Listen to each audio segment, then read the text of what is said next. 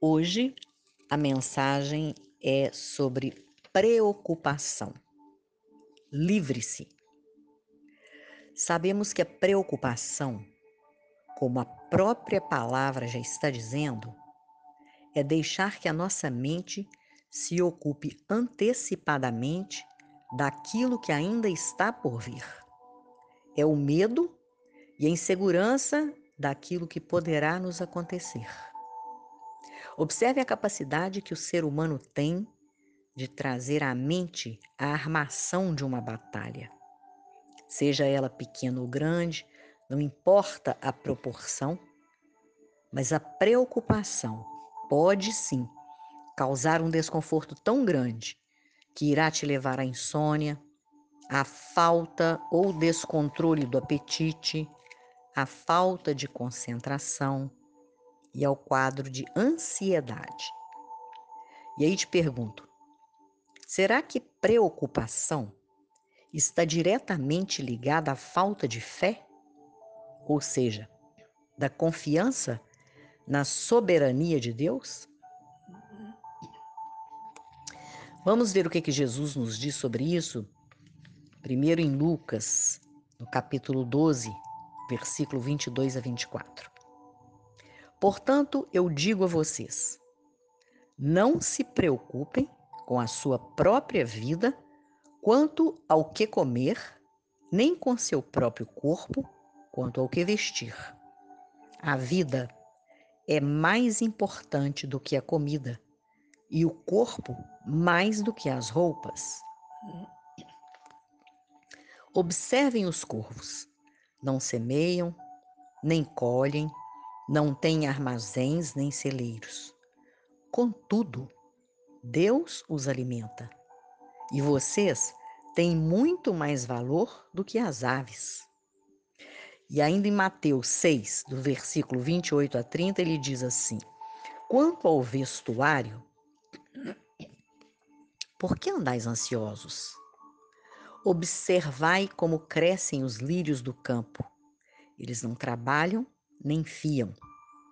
Se Deus assim veste a erva do campo, que hoje existe e amanhã é lançada no forno, não vestirá muito mais a vós, homens de pequena fé? Portanto, não andeis ansiosos, dizendo: que beberemos? Ou com que nos vestiremos?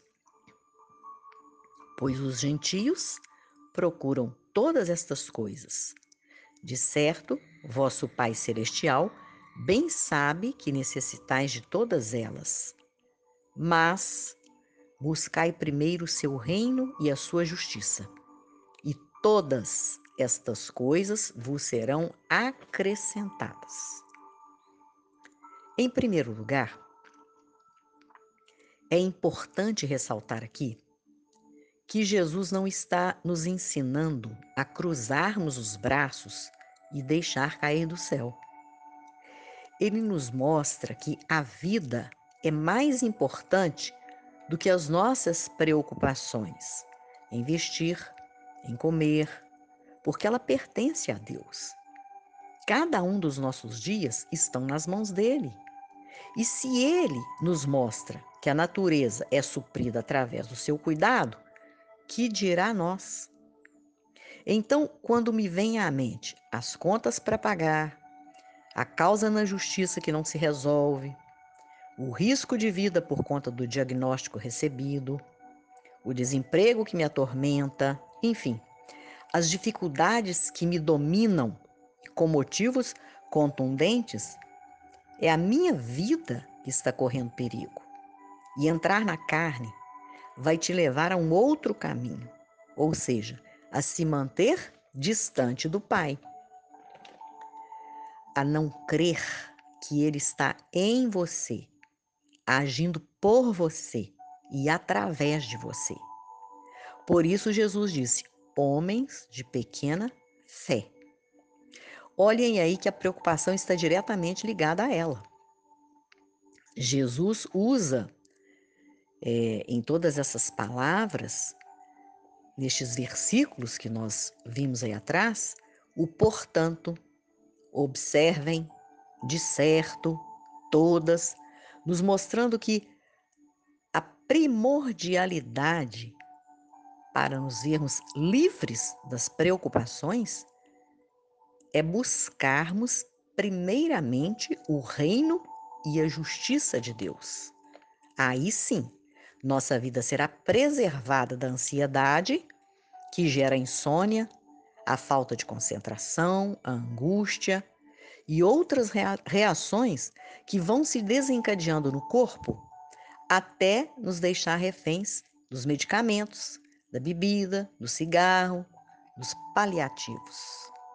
E não é isso que ele quer, não mesmo. Deus é espírito e quer que andemos em espírito. Paz que se excede a todo entendimento, fortes em meio à fraqueza, gozando ainda da sua alegria. Por quê? Porque usando as armas que ele nos deu, a oração, a súplica, e a gratidão, somos soldados de um exército imbatível. Aí sim, estou com a mente sã, meu corpo é santuário do seu espírito e serei guiada por ele. Vou arregaçar as mangas e agir no meio da batalha, buscando através da sua direção as condições de sobrevivência, a paciência necessária para esperar que a causa na justiça se resolva, favorável a mim ou não, mas não estarei atormentada, desolada, angustiada, desesperada, porque Deus é a minha bússola, a minha direção, o meu norte, o meu alvo e onde o meu coração pode ancorar. Eu tenho Ele para me refugiar. Eu não preciso entrar em desespero. É nesta certeza que preservarei a minha vida e terei todas as coisas acrescentadas como ele prometeu. Espero que você medite nestes versículos. Leia esta fonte de tesouro inesgotável que é a Bíblia e que sua mente se abra de verdade, te livrando das preocupações, pois, mesmo diante das aflições que fazem parte da vida, Jesus nos garantiu: tem bom ânimo, eu venci o mundo. O que significa que, se você caminhar sob seus passos, também vencerá.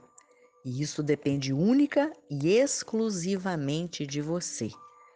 Creia, creia, ore, não deixe de orar, não se canse de orar, porque a oração é a arma e tenha um coração grato. Espere.